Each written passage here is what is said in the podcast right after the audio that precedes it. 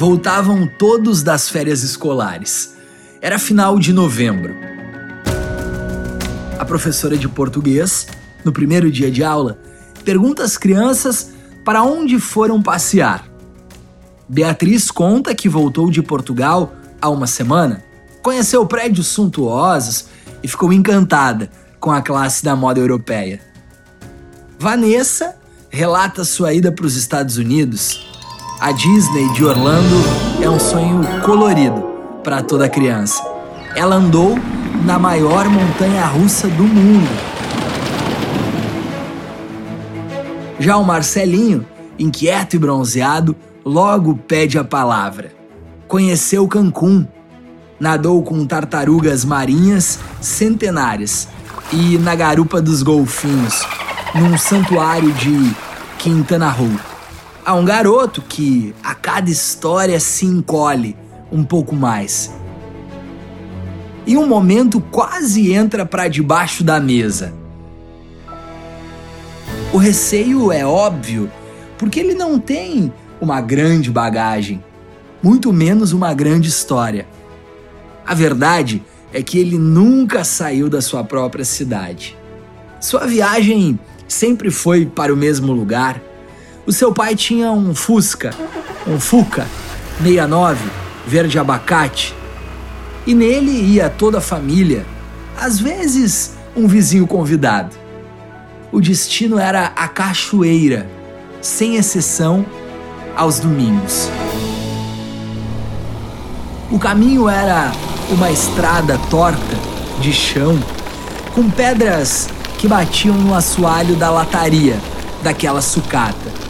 Meio velha, meio podre, mas de fé. Nunca os deixou no caminho. A chegada, bem, era uma poesia.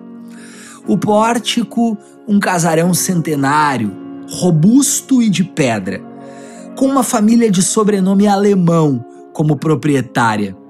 Eram os Frank. Acolhiam amorosamente quem chegava para contemplar o seu jardim. Por um real você entrava. Os Frank nunca acharam que a felicidade devia custar caro. E se você não tivesse umas moedas consigo, tudo bem, também entrava.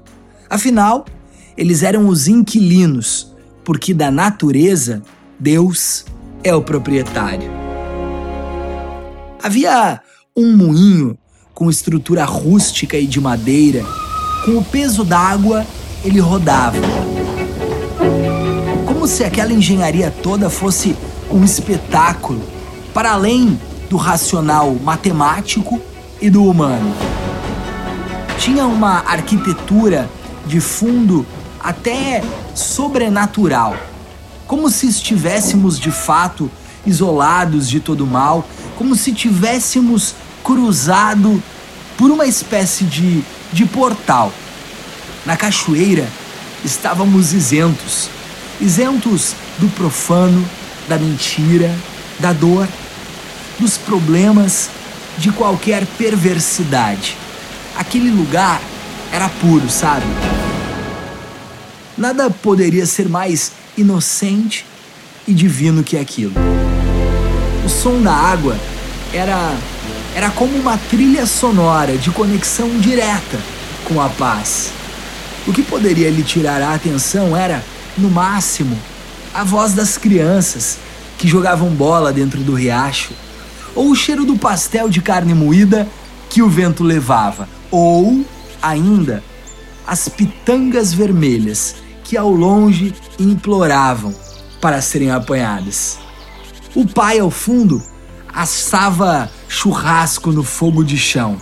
A mãe molhava os cabelos encaracolados naquela fonte de águas vivas. Refrescava o corpo e as ideias, purificava também a própria alma. Se ela pudesse, tirava o coração do corpo e lavava com água de cachoeira, corrente, limpa, água santa. Não tinha cerca, não tinha porteira, não tinha máscara. Tinha água, tinha sol e tinha árvore. Tinha gente, tinha absolutamente tudo. Não era longe, não era caro, não era difícil. Era perto, barato, simples, tal qual o amor verdadeiro é descomplicado. Ei, ei, garoto, atenção, estou falando com você. Ei, aonde você esteve nas férias? Indaga a professora.